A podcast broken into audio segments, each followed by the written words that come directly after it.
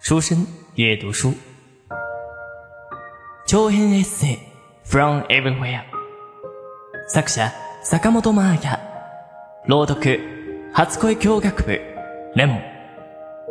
それではお楽しみください。21日目。あすみちゃんは大きなトランクを持って宿を引き上げ、明日から始まる新しい寮生活へと旅立っていった。一緒に朝ごはんを食べた後、かおりさんとジャンカルロさんと4人で並んで記念撮影。玄関で、じゃあしっかりね、行ってらっしゃい。と、火打ち石を打つ女房のように見送った。今は、とにかく早くポルトガルに行きたい。一番行ってみたかった街。最後の目的地、リスボン。そこで撮影スタッフと待ち合わせをしているけれど、みんなと合流する前に、一人でじっくりリスボンを味わいたい。あんなに強く惹かれていた理由がきっとあるはずだ。あちこちを旅しながら宝物の破片を少しずつ拾い集めるようにここまで来た。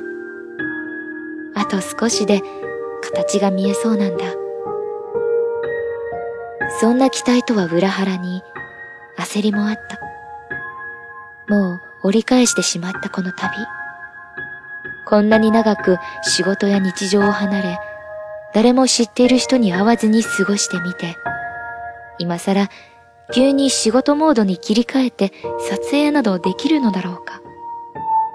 いや、心配なのは撮影とか仕事のこととかじゃなくて、自分でもこの不安の本当の原因はわからない。ただ、一日でも早くリスボンへ行って、この旅を終わらせる準備に入らなければいけない気がする。当初のプランでは、ミラノからスペインのバルセロナへは空路を使い、その後、陸路でマドリッドへ、そして夜行列車でまた過酷な一夜を過ごしてリスボンに入る予定だった。撮影ギリギリまでに着けばいいや、と思ってた。